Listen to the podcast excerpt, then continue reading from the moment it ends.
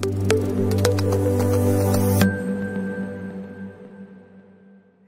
Boa tarde, seja bem-vindo mais uma vez ao canal do CT Segurança, trazendo qualidade, conteúdo para você nessa tarde do, dia de hoje.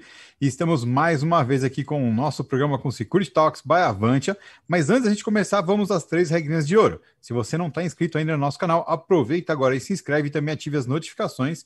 Lembrando de ativar ali todas não personalizadas para que você garanta receber as notificações de tudo aquilo que a gente coloca no dia a dia, não perder o seu programa predileto, por exemplo. E também deixe o seu like, a gente sempre pede essas gentilezas, pois isso ajuda a impulsionar o algoritmo do YouTube a compartilhar, a levar esse conhecimento muito mais longe. Então vai lá, se inscreve, ativa as notificações e deixe o seu like. E estamos na tarde de hoje com mais um Security Talks. Vou dando um oi aqui para a galera que está aqui sempre com a gente. Então, boa tarde, meu querido amigo Claudinei Costa, da Avantia, tudo bem? Boa tarde, Silvano, boa tarde, pessoal da mesa, é sempre bom estar aqui, né? E boa tarde aí a, aos ouvintes, a, a nossa audiência. Muito bom. E nosso grande parceiro também retornando com a gente hoje, o Carlos Guimar da ICTS. Tudo bem, Carlos? Ô, Silvano, que bom estar aqui com vocês. Como eu te disse mais cedo, eu estava com saudade de participar aqui do evento. Boa tarde para você, boa tarde para os amigos que estão dividindo esse espaço aqui. E uma boa tarde também para todos os colegas que estão acompanhando aí esse nosso evento de hoje. Fantástico, muito bem, muito obrigado por estar aqui com a gente de novo. E o nosso convidado mais do que especial da tarde de hoje é o Gustavo Ditz, que é Regional Security da Philip Morris International, também conhecido como Gus. Boa tarde, Gus. Fala, Silvano. Boa tarde, boa tarde, Carlos. Boa tarde, Claudinei. Boa tarde, pessoal que está acompanhando aí. Um prazer estar aqui. Show de bola. Gus, para quem não teve a sorte de te conhecer ainda, e eu dou, essa é uma das coisas bacanas que, se, que teve também lado bom, né? Que o lockdown trouxe para a gente foi essa proximidade, eu poder te conhecer melhor aí no dia a dia dos nossos bate-papos. Fala um pouco para a gente que, do, do, Gustavo, da carreira do Gustavo, por favor. Claro. É, bom, eu sou eu estou agora como uh, Senior Security Market Safety Manager para para Philip Morris, né, na, na, na, região aqui, na, nas Américas. Uh, sou também o, o Assistant uh, Vice President da ASIS aqui no Brasil, na região do Brasil. Uh, tenho cerca de 20 e pouquinhos anos aí na, na área de segurança, passagem por grandes empresas. Acho que a gente vai tocar um pouquinho disso aí durante o dia. Fantástico, fantástico. Então, é, antes da gente começar, deixa eu aproveitar e dar um oi para a galera que já está acompanhando a gente aqui no chat. Já estão conosco nos acompanhando o grande Everton Lima, o Kleber Reis está com a gente aqui também, o 01 do CT Segurança, a Júlia Karenina também nos acompanhando, Eduardo Rezende, velho conhecido nosso, Ricardo Coelho, Ulisses Rodrigues, o Lorival Trevisoli, o Alexandre Campos, o Breno Araújo, também conhecido nosso aqui, o José Carnaúba. Faz tempo que não aparece por aqui o Carnaúba, inclusive o Demarque da Clearzone, o Paulo Pilato, show de bola, obrigado por estar acompanhando a gente. Pessoal, vai mandando o seu oi quem estiver por aí, que daqui a pouco a gente volta a citar os nomes de vocês. E eu queria passar aqui a bola para começar o pontapé inicial e os nossos convidados para bater um papo com o Gus. Ô Gus, deixa eu, deixa eu tomar a palavra aqui. É, você falou um pouquinho aí, né, do seu currículo. Como que você entrou na área de segurança? Mas Você falou que está 20 anos aí. Conta um pouquinho aí como como você iniciou nessa área de segurança? Não, legal. Bom, é, diferente de, de boa parte né, do, do, dos profissionais de segurança aí que a gente tem dos colegas, uh, eu não sou ex-militar, não sou ex-policial. Eu sou formado, sou administrador de empresas formado, tenho uma pós-graduação em, em, gestão estratégica de segurança uh, na Embimbrumbi, uh, graduação de, de administração pelo Mackenzie. E, cara, eu entrei mais ou menos que por acaso. Né? Eu, eu, minha família tinha, tinha montado um restaurante no interior, o restaurante não deu certo, a gente voltou para São Paulo, precisava trabalhar. Fui trabalhar num restaurante, odiava. Meu negócio no restaurante era chegar, sentar, comer, pagar e ir embora. Né? E, e sair procurando emprego e, e, e curiosidades da vida, né? bati na porta de um, de um prédio de escritórios lá, perguntei para o porteiro que empresas que tinham lá, e ele me falou que tinha uma empresa de seguros. Eu falei, ah, seguro acho que eu topo, né? Molecão, não sabia direito o que queria da vida. Pedi para entregar um currículo, fui chamado para entrevista e descobri que era uma consultoria de segurança, né? na entrevista. Eu falei, ah, segurança legal, acho que vale a pena, né? E, e foi, foi o primeiro grande padrinho que eu tive na área de segurança, Marcos Mazurek, me contratou, uh, fez uma, uma proposta uh, bacana na época, né? Ele falou: Olha, não vou te pagar um grande salário, mas eu vou te ensinar uma profissão. E realmente, para mim, foi uma grande escola, foi uma grande oportunidade que eu tive de começar numa consultoria, porque eu tive uma exposição para todas, em todas as matérias de segurança. A gente fazia plano de emergência, plano de gestão de risco, proteção executiva, fazia um pouquinho de tudo, então eu tive meu primeiro contato com todas as matérias da área de segurança. Ali tive também meu primeiro contato com a ESIS International. É, com um ano de empresa, ele me mandou lá para a feira da ESIS, uh, nos Estados Unidos, e ali eu tive a real noção do tamanho da oportunidade que estava sendo apresentada para mim. Né? Eh, quando você chega lá na, na, na, maior feira de segurança do mundo e vê aquele mundo de expositores, diversas palestras né, dos mais variados temas, ali eu, ali eu percebi que eu podia fazer daquilo uma profissão.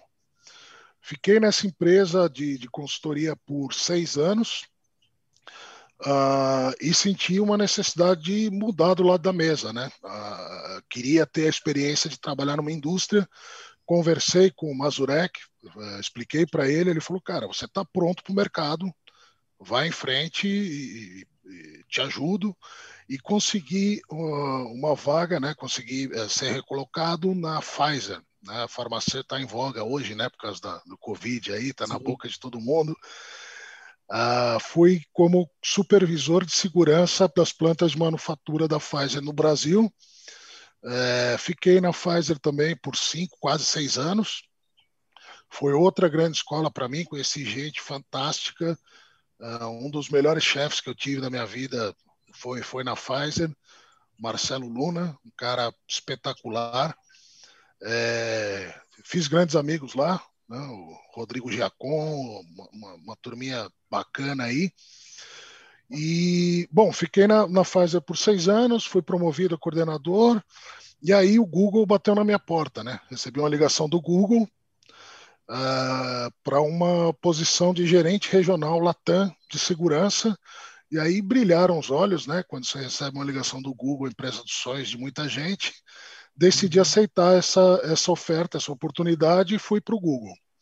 Fiquei dois anos no Google, Uh, depois de dois anos fui para a Microsoft, um, uma área, tinha responsabilidade por uma área geográfica menor, eu cuidava de Brasil só, mas era um, um escopo bem maior do que o que eu tinha no Google, então decidi aceitar a proposta da Microsoft.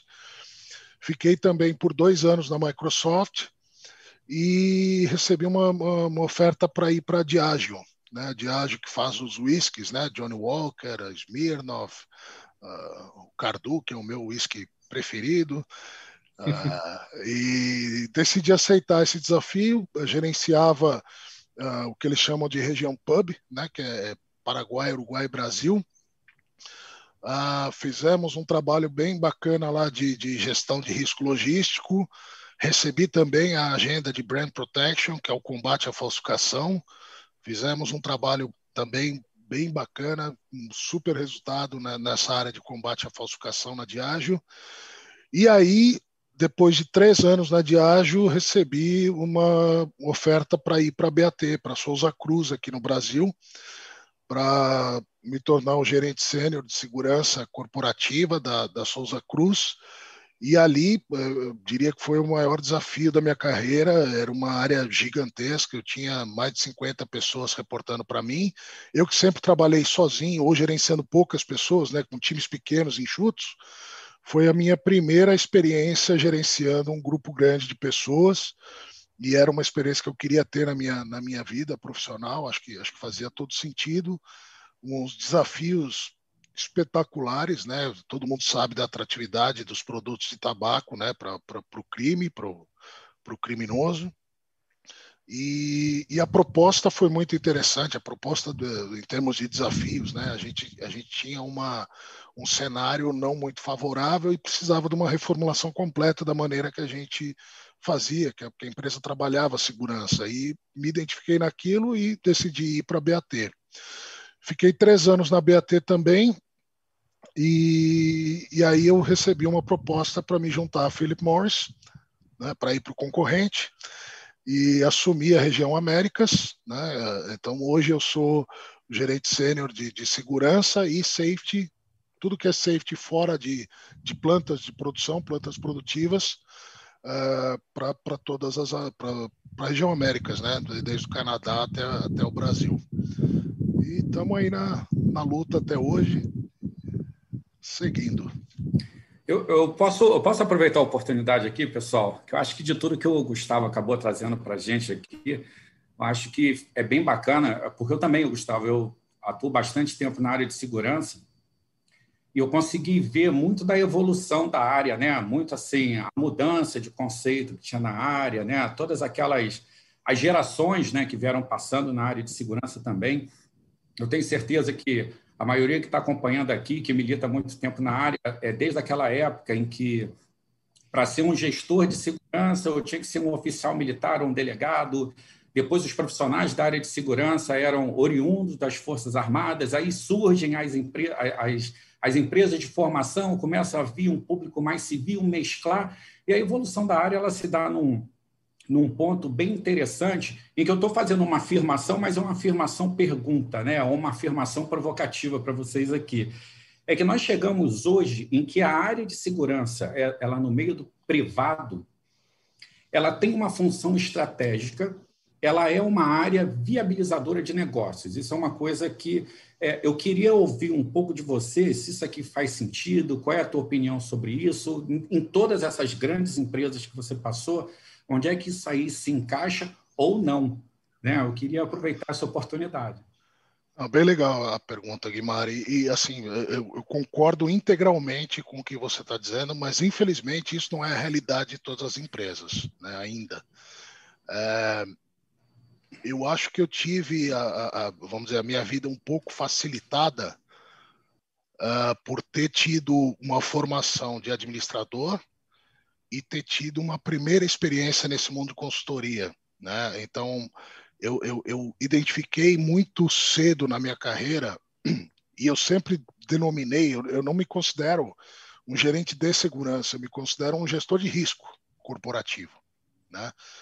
É, então eu tive muita facilidade de me inserir é, nas discussões de negócio nas empresas que eu passei.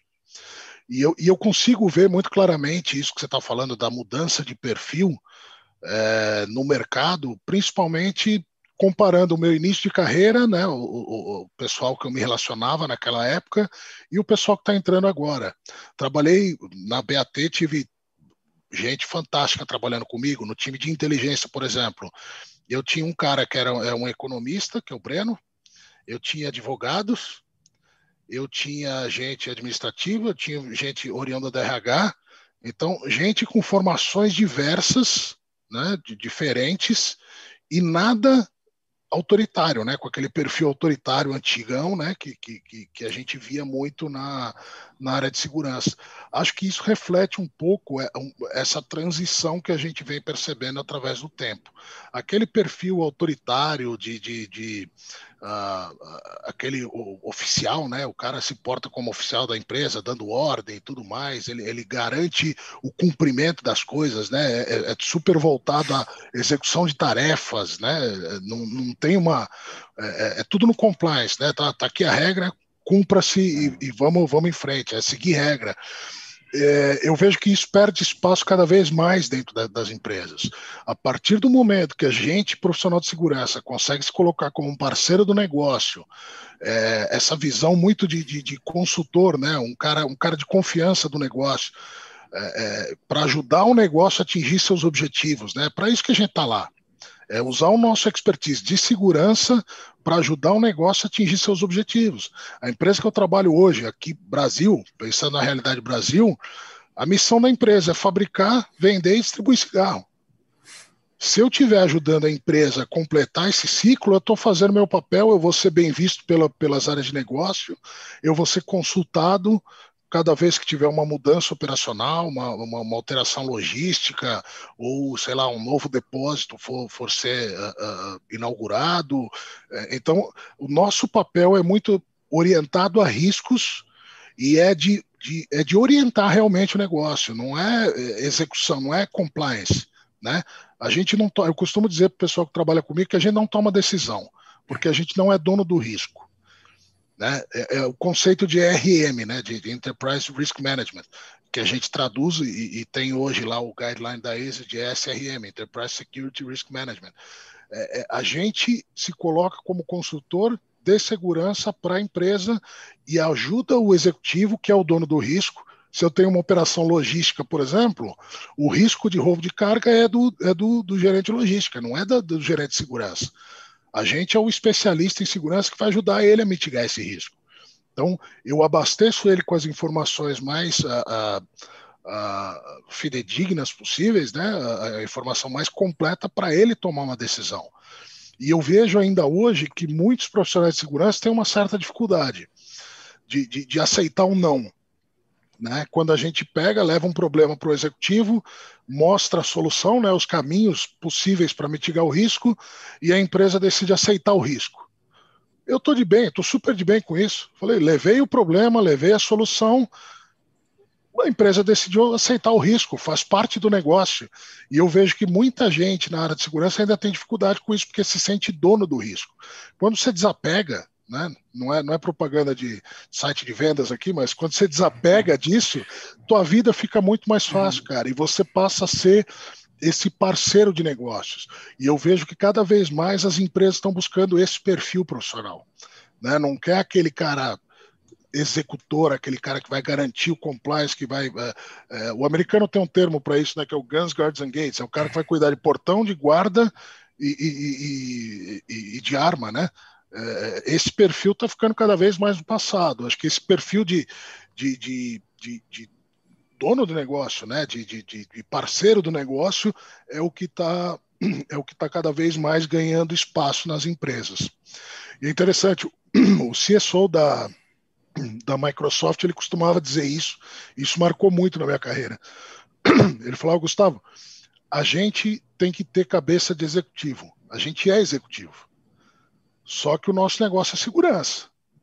Tem o executivo de vendas, tem o executivo de, de, de, de logística, tem o executivo de. Tem, tem, diversos tipos de executivo dentro da empresa.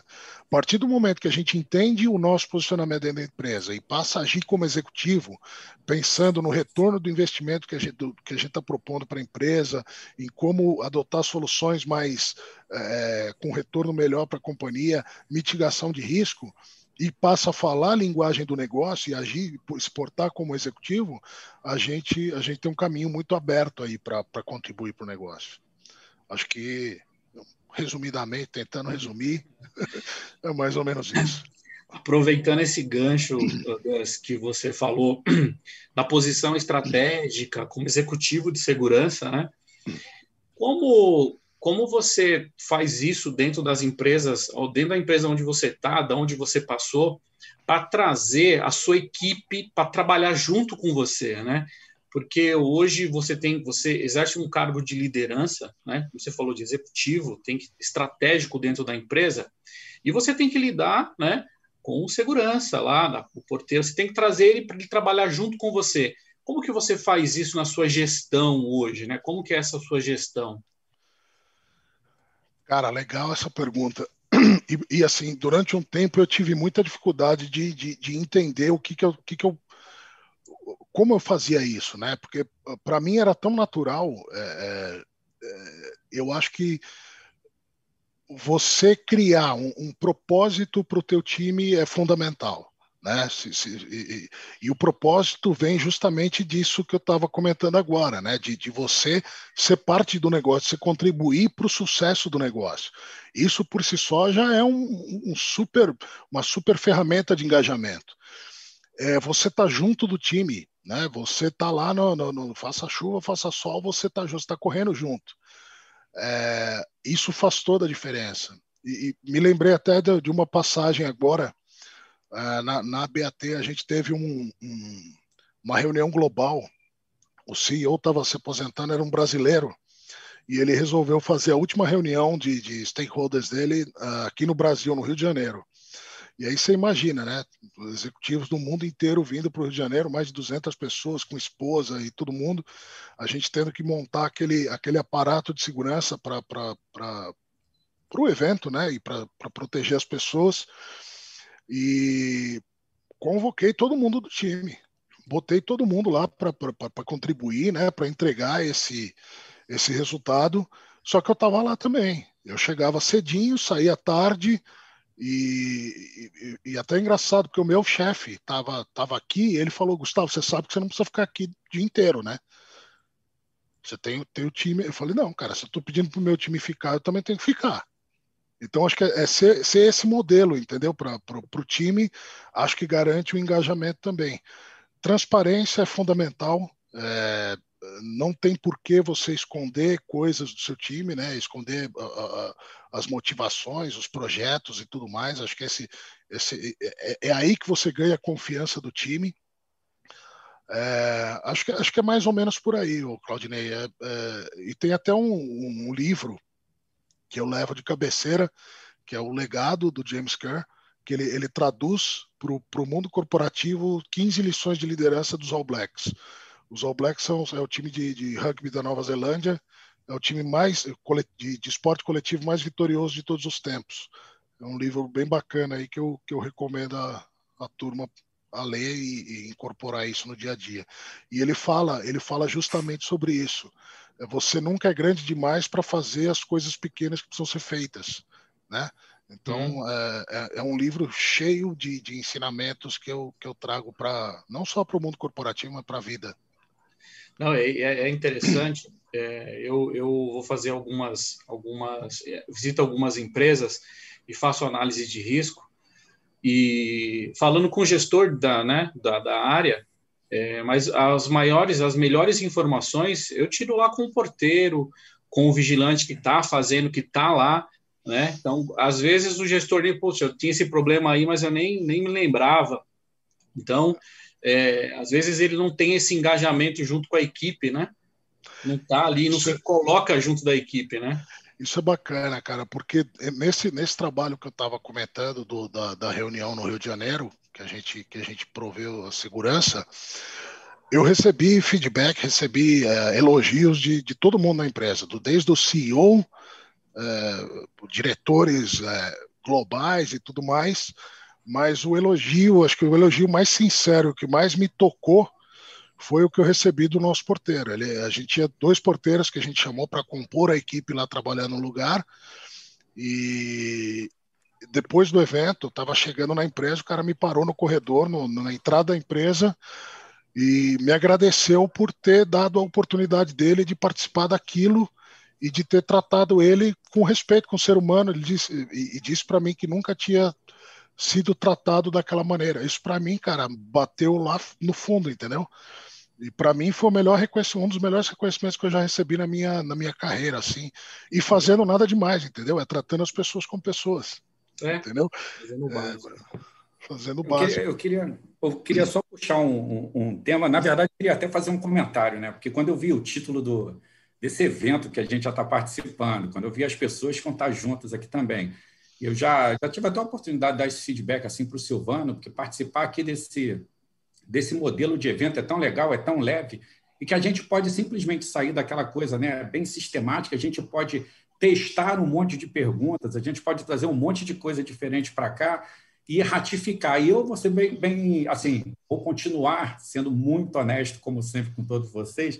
Eu vim com uma expectativa muito grande de ratificar alguns conceitos. Eu sabia que eu ia estar conseguindo fazer isso aqui.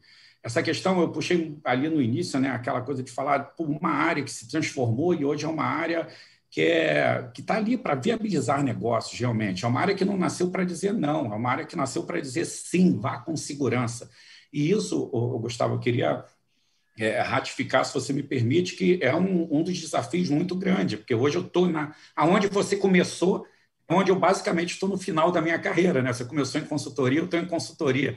E eu brinco que consultoria parece que é um sabático remunerado, né? Que você está sempre fazendo coisas diferentes, você está sempre atuando em campos diferentes, e o bom é que você está recebendo para isso, né? Negócio. Uma outra coisa também é que, que você trouxe para mim, e é assim, que você, com esse tipo de comportamento, você consegue ter espaço à mesa. Né? Você consegue estar ali, você consegue participar das discussões que tem dentro do negócio, você consegue acompanhar as mudanças de cenário que tem, você consegue acompanhar e até se programar né, para você estar ali dentro daquela estratégia. Né? E agora você trouxe um ponto que eu queria, eu queria só puxar ele mais um pouquinho. Você falou assim, é, eu estava lendo sobre isso, eu já escutei sobre isso, e estou ratificando aqui contigo dessa tua experiência, você dividir aqui com a gente. É uma cabeça de executivo.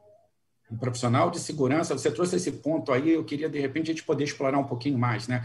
Ah, o profissional de segurança ele tem que ter uma cabeça de executivo. E eu ainda posso te perguntar mais. Esse, esse modelo mental, ele já tem que ser treinado desde cedo? Ou a gente, se fosse puxar aqui uma, uma trilha de carreira ali, o supervisor, o coordenador, o gerente tal, é desde o supervisor, aquela pessoa que a gente vai promover. Será que a gente já não tem que pegar esse ponto dele? Falar que assim, cara, pensa no negócio,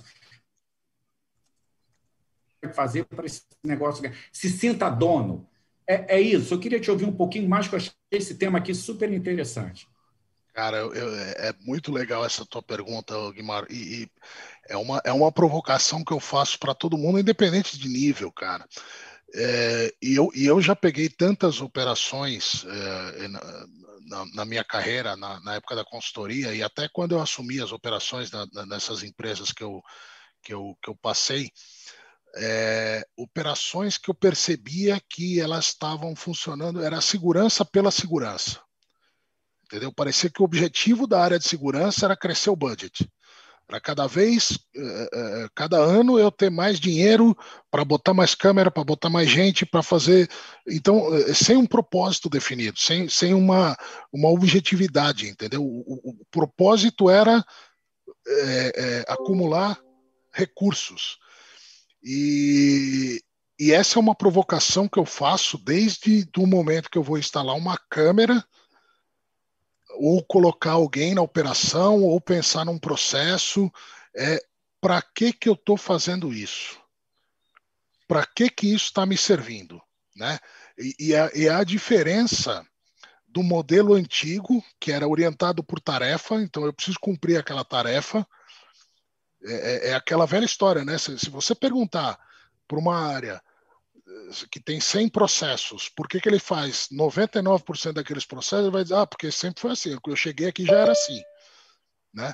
Então, as pessoas precisam se questionar, precisam se perguntar: por que, que eu estou fazendo aquilo? Aquilo está cumprindo algum papel na gestão de risco? Está me ajudando a gerir algum risco da, da companhia ou não? Então, é, é, é sair desse, dessa gestão orientada por tarefa para uma gestão orientada por risco. Se, se, a, se a, atividade não está me, me, me, ajudando, a atividade ou recurso não está me ajudando a gerir algum risco, não tem por que eu, eu, eu, eu, continuar com ele, entendeu? Eu consigo otimizar o recurso da companhia.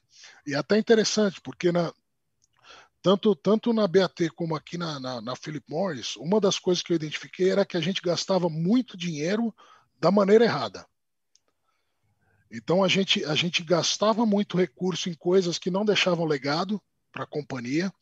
Então, coisas que você usa uma vez só, ela pode até ter algum benefício imediato ali para te ajudar a gerenciar algum risco, mas que existe outra maneira de você fazer, de, de ter um resultado até melhor e que seja perene para a companhia.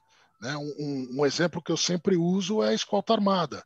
Escolta armada, não estou dizendo que ela não serve para nada, ela serve, ela tem o seu propósito, ela tem o seu benefício, mas ela é uma coisa que você gastou hoje, amanhã você não tem mais nada. Você tem que contratar de novo, pagar de novo, e ao momento que se você prepara a tua operação com sistema de, de inteligência embarcada, GPS, rastreador, uh, rastreador na carga, sistema de câmera no CFTV, trava de baú, não sei o quê, e, e prepara a tua gestão de risco para mitigar o risco com recursos tecnológicos, de maneira que você pode usar a informação gerada por esses sistemas para antecipar eventos, pô, não é uma maneira mais eficiente de você usar o recurso da companhia e uma maneira perene que vai te trazer cada vez mais informação, mais dados, que você vai poder trabalhar e retroalimentar o teu programa de segurança.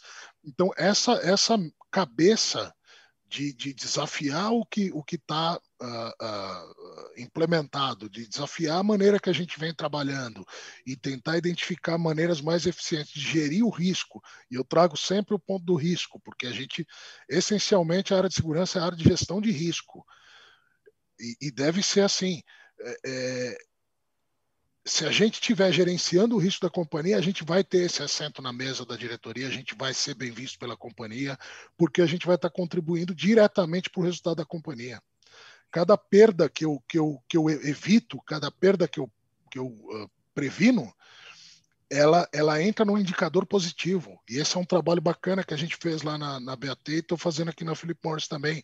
É de mostrar não só os indicadores negativos, como a gente vem sendo medido através dos anos. Né? A área de segurança só é lembrada quando dá, dá problema, né? é quando tem perda e quando alguma coisa dá errada. E, porque a gente só mostra isso. Os indicadores que a gente mostra para a diretoria é quanto a gente perdeu, quantas vezes a gente foi atacado. Então é mostrar a eficiência do teu programa também, quanto que eu deixei de perder por causa da intervenção da, da, do, dos programas que a gente tem de proteção, quanto que eu, eu é, é, preveni de perda, quantos ataques a menos eu sofri. Então são os indicadores positivos. Isso entra direto na veia da companhia. Então, a partir do momento que você consegue mostrar isso, você tem um assento na mesa. Você, você uma vez falou num bate-papo que justamente para fazer isso tem que mergulhar na história da empresa também, né?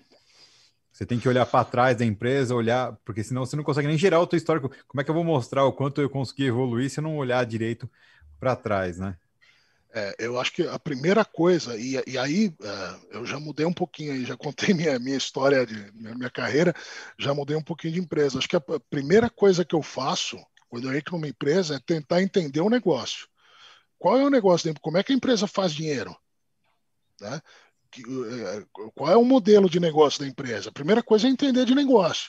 Depois eu vou ver os processos de segurança, depois eu vou mergulhar na, na área de segurança. Uhum. Mas se eu não entendo como a empresa ganha dinheiro, eu não consigo ajudar a empresa a ganhar dinheiro. Então a primeira coisa é isso. E até é engraçado que na BAT, com uma semana de empresa, o presidente me chamou na sala dele e achei que ele ia me dar as boas-vindas, ele já estava me cobrando o plano de ação. Eu falei, calma, cara, não sei nem onde fica o banheiro ainda, deixa eu, deixa eu me ambientar aqui.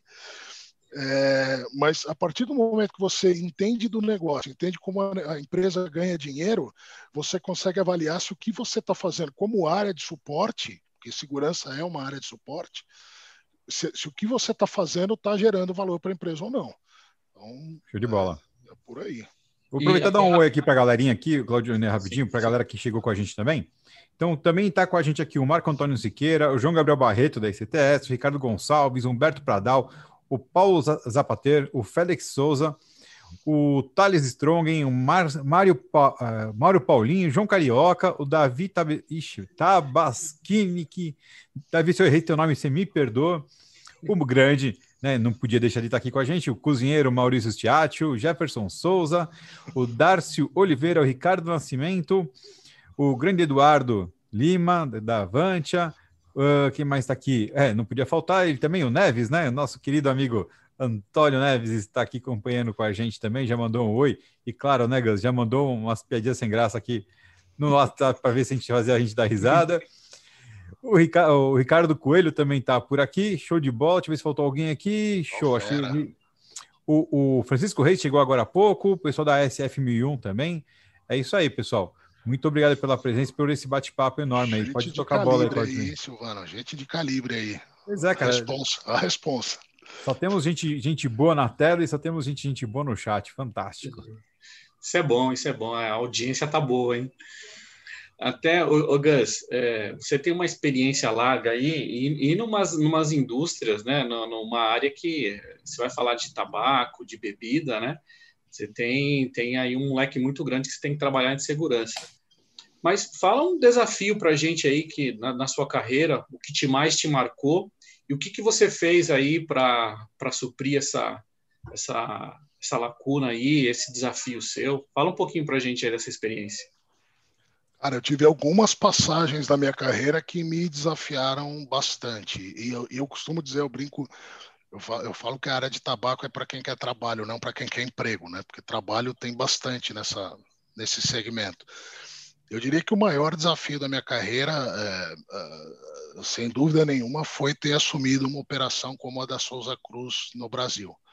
A gente, a gente tinha um cenário muito pouco favorável, a gente tinha seis mortes na operação, é, tinha cerca de 3.500 roubos por ano e ter assumido esse desafio com a missão de, de reduzir o nível de violência uh, da nossa operação, sendo que o, a violência parte do criminoso, né? não, não parte do, do, da empresa, e, e, reduzir ao mesmo tempo as perdas, uh, para mim foi o, foi o maior desafio.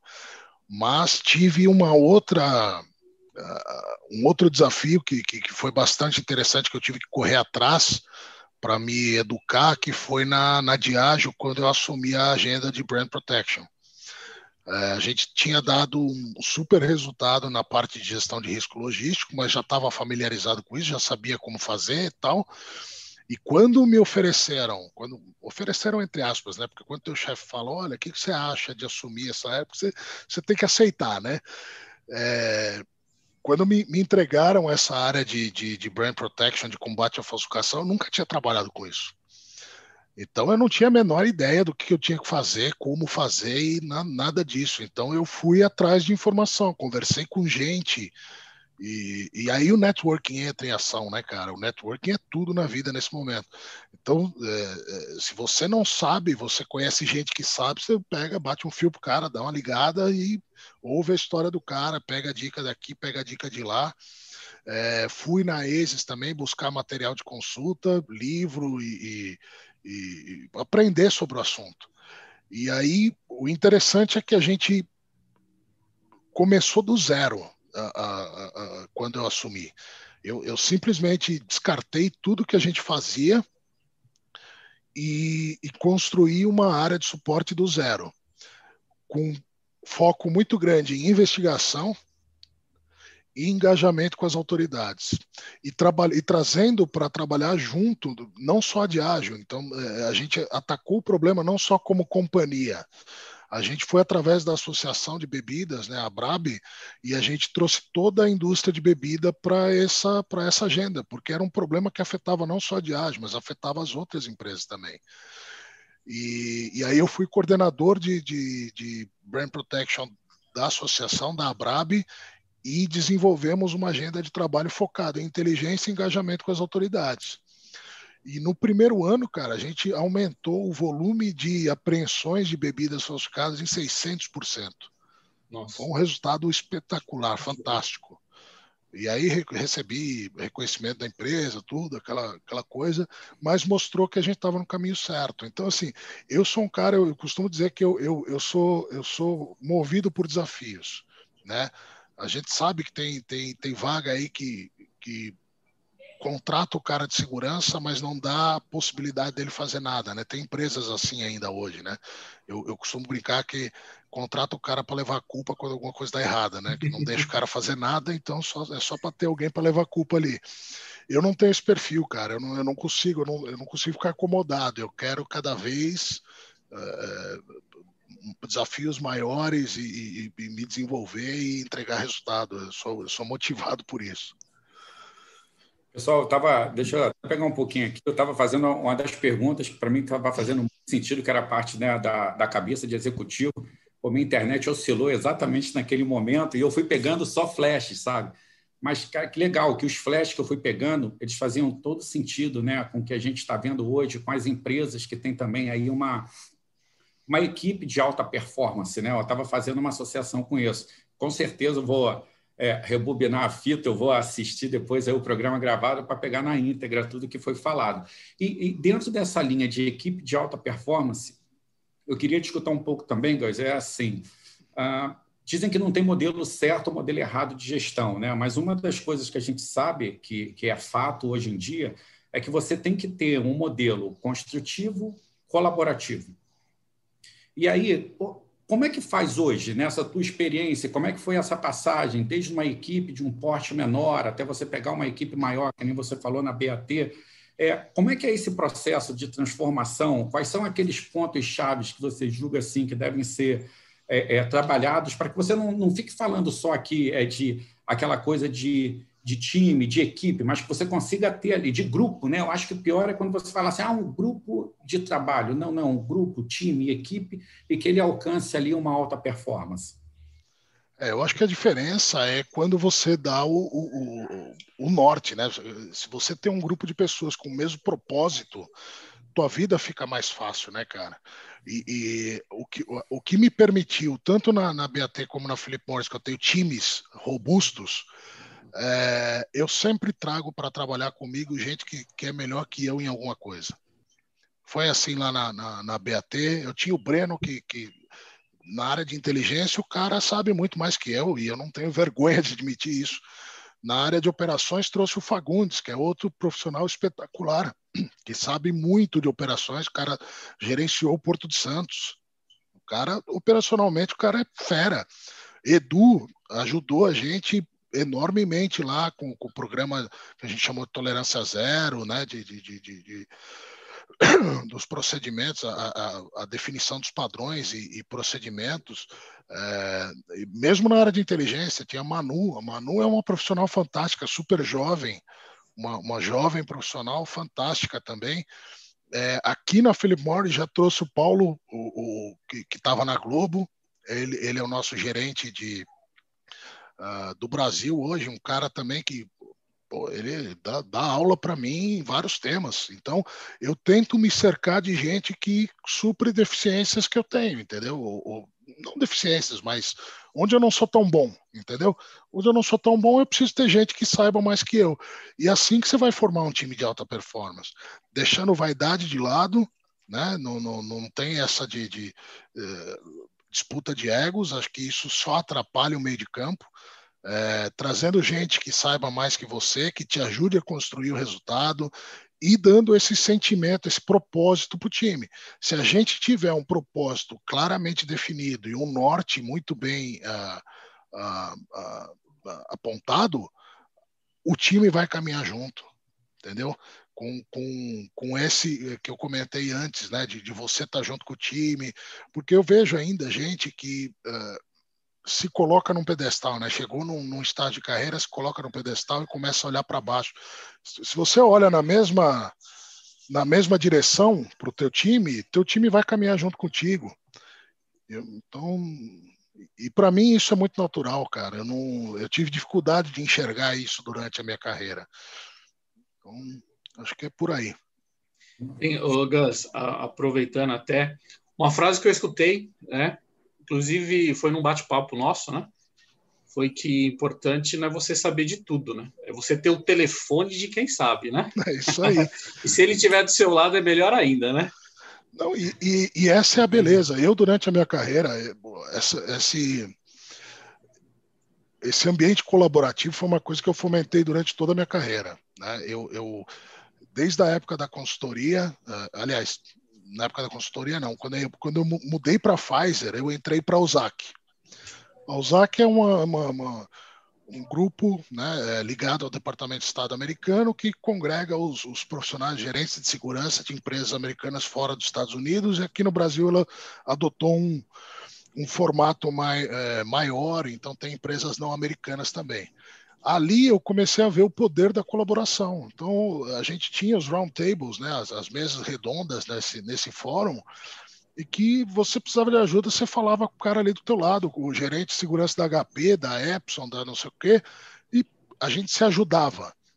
Fiquei, é, eu, eu, depois, mais tarde, eu fui por nove anos e, e lá, eu fui presidente, vice-presidente, secretário, para ajudar a fomentar isso, né?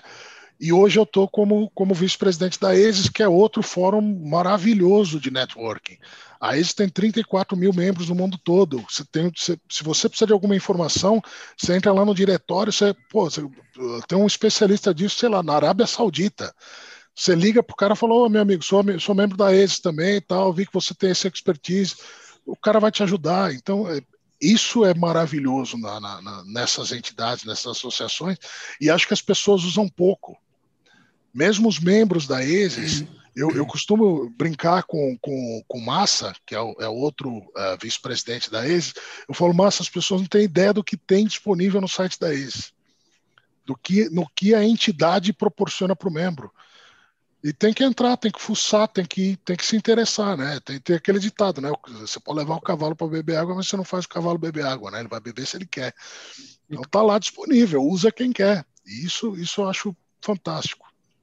E, ô Gus, até agora aproveitando o gancho, você falou bastante aí de gestão, de equipes. Agora vamos falar um pouquinho mais de tecnologia, né? A pandemia, a gente tem que pegar as coisas boas, né? Acho que a gente evoluiu há uns 10 anos, não só na área de, de segurança, mas em tudo, em nível de tecnologia. O que, que a tecnologia vem te ajudando, essas tecnologias digitais, na área de segurança? O que, que você fala um pouquinho sobre isso? O que, que te ajudou? Que, qual é a sua visão disso aí até para o futuro? Cara, eu acho que assim não tem como lutar contra a tecnologia. A tecnologia está aí, já é uma realidade e a gente precisa saber utilizar ela da melhor maneira possível.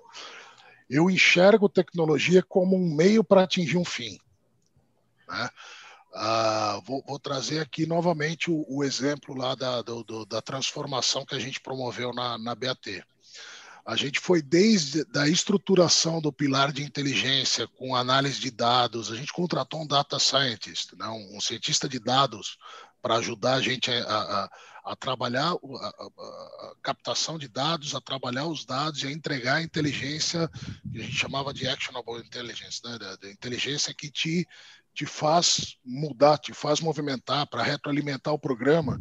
A gente preparou a nossa operação toda com os recursos tecnológicos, com câmera embarcada, com rastreador, GPS toda, todo o parque tecnológico disponível para permitir a gente operar sem o uso de escolta, né? para substituir a escolta, que era um recurso caro e que não gerava um legado para a companhia, e, e, garantir uma operação que, que me ajudaria a melhorar, né? entrar num processo de melhoria contínua do meu programa de gestão de risco. Então, assim, a tecnologia é fundamental no dia de hoje, mas ela precisa ser bem pensada. Eu sou contra é, você vai proteger um, um, depósito, você enche de câmera, enche de controle de acesso sem propósito. Aquela pergunta que eu falei no começo do nosso bate-papo aqui, eu faço diariamente. Eu falo, para que, que você precisa dessa câmera? Até precisa definir qual tipo de câmera que você vai colocar, entendeu? Você precisa de uma, de uma identificação da pessoa, você precisa ver uma área. São câmeras diferentes, são, são propósitos diferentes. E eu vejo muita gente hoje é, que, que, coloca e, e, delega isso inteiramente para o fornecedor, entendeu? E infelizmente tem muita gente aí que vende gato por lebre, né? A gente, a gente sabe disso. É, então, é, se a gente não sabe o que a gente, o que a gente precisa, a gente vai aceitar qualquer coisa. E a tecnologia é isso aí, cara. Você precisa conhecer minimamente e, e ter muito claro para você o, a tua dor. Qual é a dor que você está querendo é, resolver com o uso da tecnologia? Senão, senão não vai funcionar. É, nessa parte de análise de dados, de inteligência, a gente, a gente adotou soluções, desde soluções desenvolvidas dentro de casa, é, uma, uma, plataforma de captação de, de dados é, através do, do, SharePoint da companhia, um recurso que a gente já tinha dentro da companhia, e fomos atrás de ferramentas sofisticadas. Colocamos o IBM 2 para fazer a, a, análise de vínculos e, e, e extrair né, o, o, aquilo que a olho nu, né, manualmente é difícil da gente extrair. Quando eu cheguei lá na BAT, tinha um analista de, de inteligência lá que eu fiquei com dó do menino eu estava sentado na minha mesa olhando ele trabalhar, ele tinha uma planilha no Excel de 40 mil linhas, não sei quantas colunas. Eu sentei do lado e falei, cara, o que você está fazendo aí? Lá, eu tô, todo roubo que tem, eu coloco as informações aqui. Eu falei, pô, bacana, tem uma base de dados legal aí, mas o que, que você faz com isso? Não, eu vou alimentando. Imagina, não extrai nada dessa planilha, não, não faz nenhuma análise. Não, às vezes eu lembro que eu já vi essa placa, não sei o que, aí eu procuro. Falei, cara, não dá. E manualmente você não consegue, né, cara? Você pode botar 10 caras para analisar a planilha, você não vai conseguir extrair dela o, o, o, recurso que você, você pode.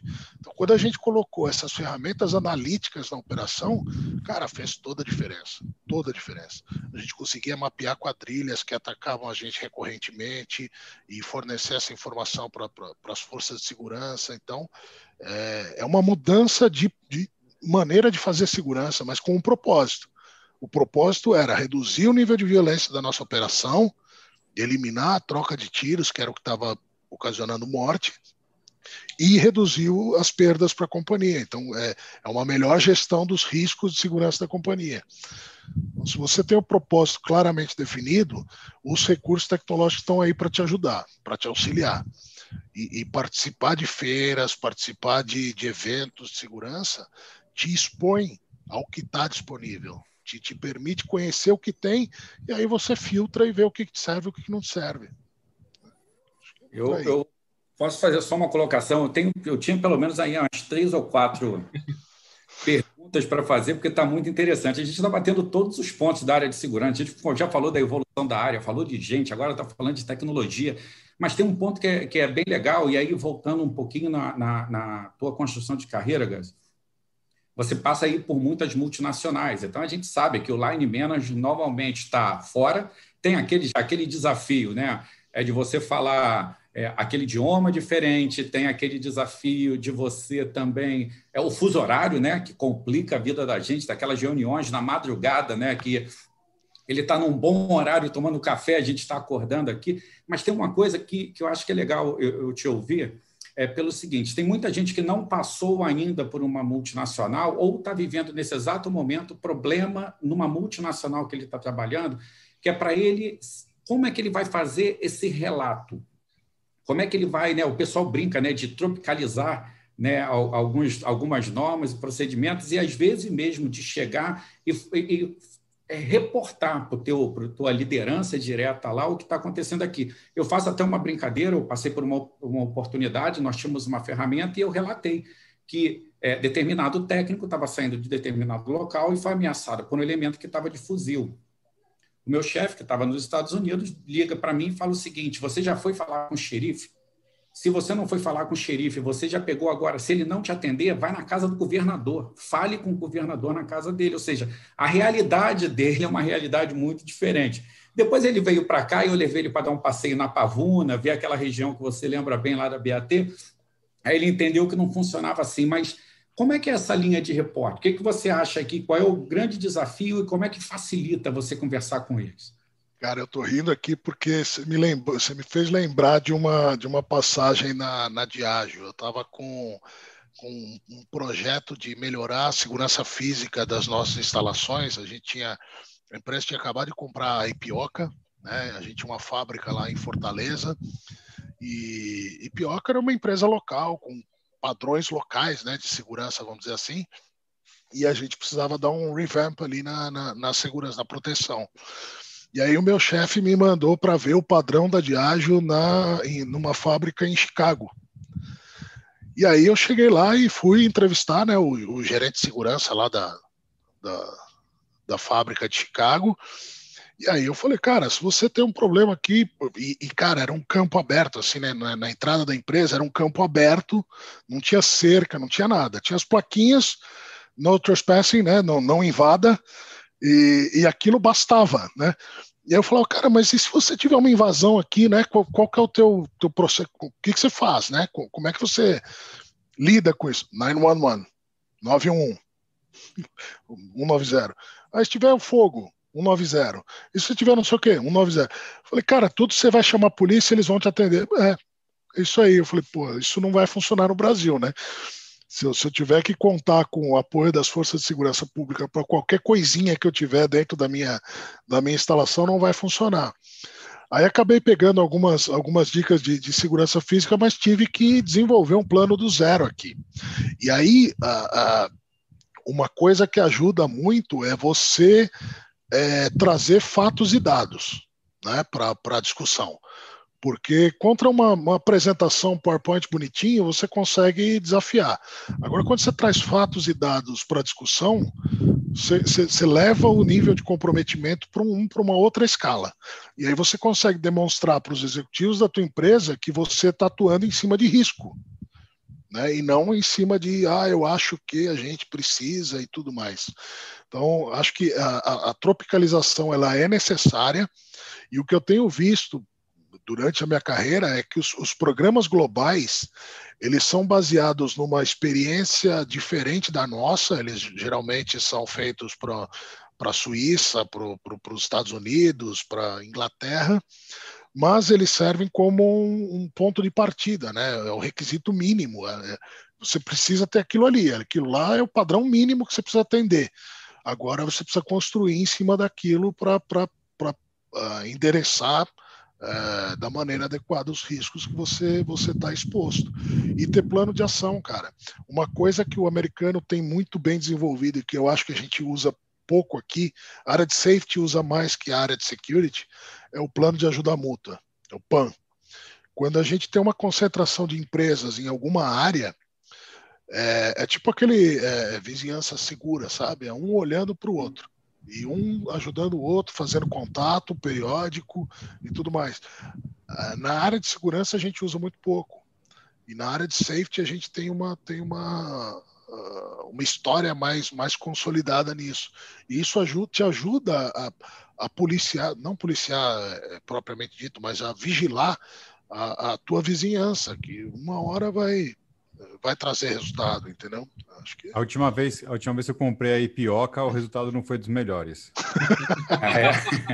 Não, o problema é que o Gustavo está trazendo aqui. Ele fala de uísque, fala de pioca e a gente fica tudo quietinho aqui. Eu garanto que está tudo com água na boca, né? Mas todo mundo mantendo a pose aqui, né? Mas tudo bem, faz parte do negócio. Deixa eu, deixa eu só aproveitar, eh, Claudinei, eu estou vendo que você ensaiou aí uma pergunta. Não, não, pode aqui. Eu não quero. Ó, primeiro eu acho que a gente, a gente deveria aqui até combinar com você da gente explorar um pouco do Gustavo, que ele falou tanta de oportunidade que tem dentro da ASIC, de curso, de alguma coisa, mas eu queria, eu não queria sair daqui sem um, um, um, conceito também de que é a formação do budget. Né? Então, hoje, essa garantia do budget para a área de segurança. Se você pudesse falar que daqui a pouco, Silvano, Silvano, uma hora é pouco. É Entendeu? É Daqui a pouco ele começa, ele começa, começa, a turma, quando vier participar, vai ver, começa a vir um monte de coisa aqui, acelera aí, gente, corre daqui, daqui. Ele fica legal assim, com essa carinha que sim, gente boa, mas ele fica dando puxão. brincadeira, brincadeira. Mas eu não queria deixar de ouvir, é uma parte aí de confecção, garantia e defesa de budget para a área de segurança. Cara, eu, eu, ao contrário de muita gente, eu sou fã do Zero Base Budget de, da reconstrução total do budget de um ano para o outro. Porque ele te faz desafiar se o que você está fazendo, se, se, se, o recurso que você está pedindo, ele ainda é útil para gerenciar o risco da companhia. E aí você tem que literalmente brigar pelo recurso. É... Eu, eu ouvi corações infartando nesse momento. Mas é Também. é verdade, cara, é verdade, porque, porque ele te faz repensar se o que você está fazendo ainda serve para a empresa. E eu vejo muita coisa que a gente faz na área de segurança, e eu me incluo nessa. Muita coisa que a gente faz porque sempre foi feito assim, porque ninguém desafiou e a gente vai continuar fazendo. Então, é, é, a partir do momento que você tem que reconstruir a tua área e, e, e a maneira que você atua é, ano a ano, no, no momento que você está planejando o budget, você primeiro, você vai ter que defender o teu ponto de vista, mas vai ser uma decisão de business, se vai investir naquilo ou não. Então, o nosso papel como gestor de segurança é mostrar, levar os fatos e dados e, e contar a história para o negócio dos riscos que, que, que o negócio está tá, tá exposto e a maneira de gerenciar o risco e deixar ele decidir. De novo, a gente não é dono do risco. A área de segurança é a área de suporte. A gente é o especialista em segurança que vai ajudar o negócio a entregar os seus objetivos. Se o negócio decidir que ele não quer investir na, na, na instalação de, sei lá, do sistema de, de, controle de acesso na planta, e ele prefere investir na, na compra de uma máquina que vai ajudar na produção, mas que ele saiba o risco que ele está correndo, cara, eu estou de bem com isso. Eu estou de bem com isso. É uma decisão informada do negócio. Eu, eu não sou apegado a budget, cara. Não sou apegado ao, ao orçamento da área. É, eu acho que no final das contas a, a, a, empresa tem que decidir onde ela, onde ela aloca os recursos. E geralmente, cara, te falo por experiência. Geralmente, quando você leva os riscos uh, uh, claramente uh, expressos para o conhecimento da diretoria e leva junto duas ou três alternativas de mitigação de risco, você vai sair de lá com alguma coisa. Um exemplo clássico que eu trago é quando eu assumi a BAT. O compromisso era reduzir o spend, reduzir o custo da área de segurança, é, reduzir a violência e melhorar a gestão de risco. A primeira coisa que eu fiz lá foi pedir mais dinheiro. Eu sentei na mesa do presidente e falei: olha, é, eu entendo que você me trouxe aqui para a gente reduzir o custo da área de segurança, mas para fazer isso eu vou precisar de mais dinheiro, eu vou precisar de mais 2 milhões de dólares. Ele falou: cara, você está louco? Eu te trouxe aqui para você reduzir, você está me pedindo mais dinheiro. Aí eu expliquei para ele: falei, olha, o plano é esse. Para a gente reduzir, a gente tem que investir para preparar a operação para poder reduzir depois. E aí, no final de lá, eu saí com o cheque de 2 milhões de, de, do dinheiro que eu estava pedindo lá e a gente conseguiu viabilizar o plano. Então, é, por aí. Não, bom. O, desculpa, Gustavo, o nosso tempo já está né, se esgotando. Eu queria. Você citou um livro, né? E aí eu, eu queria que você deixasse mais algumas dicas aí para a gente até fazer a propaganda aí e como acessar aí a ACES e, e buscar mais informações, enfim. Só essa, essa dica para a gente aí. O livro, o livro é esse aqui, ó, Legado, do James Kerr. Recomendo, eh, para mim é o livro de cabeceira, eh, me ajuda muito a, a manter o pé no chão e, e pensar na, na, na, maneira que eu, que eu lidero o time. É, e a ESES, cara, é, é muito fácil, é www.exesonline.org.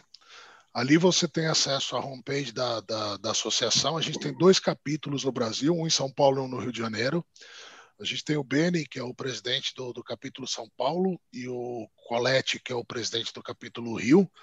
Uh, você hoje a gente está com a associação está com uma uma taxa reduzida para países emergentes, é de 100 dólares anuidade, e você tem acesso a uma infinidade de material, de conteúdo.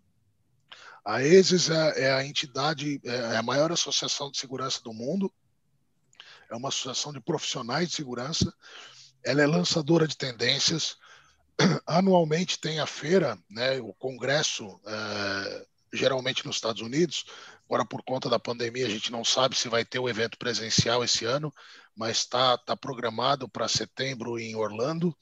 Uh, lá você tem contato com os maiores é, fornecedores de segurança do mundo, é, desde de sistema de, de, câmeras, controle de acesso, consultorias, seguradoras, enfim, é uma infinidade de, de stands lá, é um super galpão cheio de, de, de stands você tem as sessões de, de educação é, e, e, cara, é uma loucura, porque você pega o programa, são várias salas, então você tem, sei lá, 10 palestras acontecendo simultaneamente. Fica difícil de você saber em qual que você entra, né? Então, o que eu faço, a dica que eu dou para o pessoal que for, separa três por horário. Você entrou em uma, não está tão interessante, vai para outra e, e, vai aproveitando melhor o teu, o teu tempo lá. mas uh, além, além da feira, uh, online você tem uma infinidade de recursos. A gente está lançando agora o programa de mentoria para sócios, né, para membros da ESIS, então vai te colocar em contato com profissionais experientes para melhorar a tua carreira, é, obter dicas, né, aprender com a experiência de outras pessoas. É, tem os standards, né, os padrões e, e, e guidelines uh, online de graça para os membros também tem bastante recurso, cara. Se, se você acessar o site lá e der uma, der uma garimpada lá, você vai ver que tem bastante material lá para ajudar a gente. Show de Legal, bola, muito bom. Bom, eu vou agora, a gente já, deu, já estourou nosso tempo, mas antes de acabar, dar tempo das nossas considerações finais, eu vou pedir para a gente finalizar aqui com as considerações primeiro do nosso querido Carlos Guimar, da ICTS. Na sequência, o Claudinei da Avantia. E para finalizar, nosso convidado do dia, Gustavo, fazer suas considerações finais, por favor, pessoal. Ó, Silvano, muito obrigado mais uma vez pela oportunidade de estar aqui, por dividir esse espaço aqui junto com Claudinei e com o Gustavo, que foi um, um momento que eu estou me sentindo realmente muito honrado eu volto a repetir o que eu falei anteriormente, desde a hora que eu li o título de, do que ser o evento, das pessoas cantar aqui, eu falei, caramba, que legal, vai ser uma oportunidade muito grande para eu poder aqui é, ratificar, retificar, pegar novos conhecimentos. Ó, só para vocês terem uma ideia, eu estou com um caderno aqui, anotei um montão de coisa, aqui no meio do caminho, que aqui é, eu sabia que eu ia sair com muito insumo, muito material, com muito conhecimento, para poder, inclusive, colocar em prática. É, Gustavo, você começou, né? Eu já falei isso também. Você começou em consultoria, eu estou em consultoria, então é muito bom eu poder é, angariar todo esse conhecimento e dividir, né? E levar para os diversos projetos que a gente está tá atuando aí agora. Espero ser convidado mais vezes, não demorar tanto para não ficar com tanta saudade aí dos amigos. tá bom? Muito obrigado pela oportunidade. Estou muito feliz. É, eu, eu queria agradecer também aí ao Gus, ao Guimar, ao Silvano, né? E a todos aí que estão, estão nos escutando, perderam seu tempinho aí para para ter mais conhecimento. E é sempre bom estar tá falando de segurança, né? É sempre bom. Só agradecer mesmo. Tem algumas pessoas aí que falaram que, ia, que não ia conseguir, mas conseguiram participar, ouvir a gente, então isso é muito bom. Um abraço a todos aí. Nesses momentos tão difíceis que a gente está passando, né? A gente tem que esquecer um pouquinho também disso e pensar aí no, na, na nossa segurança, né, em tudo isso. Então, as, as reflexões aqui que nós deixamos também. Maravilha, gente. Eu, eu que agradeço o convite, foi uma, uma honra ter participado aqui desse bate-papo descontraído com vocês, ter, ter, contado um pouquinho da minha, da minha trajetória, das minhas experiências. Espero que tenha sido útil para todo mundo aí. Vejo que tem bastante amigos é, conectados aí. É, pessoas que eu tive o prazer de trabalhar junto, pessoas que eu conheci nessa, nessa caminhada, pessoas com quem eu aprendi demais também e que, e que tem uma, uma participação bastante importante na minha, na minha trajetória e no meu, no meu desenvolvimento profissional. É, cara, estou super honrado, agradeço mais uma vez o convite ao, ao, a ICTS, Avantia e ao CT, parceiro já, né, Silvano? Já já estamos tamo junto aí há, há, um tempo e conte comigo aí quando precisar, tô à disposição. Grande abraço a todo mundo. De bola. Cara, eu que agradeço bastante. Você te agradece demais, não só a confiança da Avantia por trazer o Security Talks aqui para dentro da nossa casa, participar junto com a gente, mas pela participação de vocês. Gus, de novo, muito obrigado.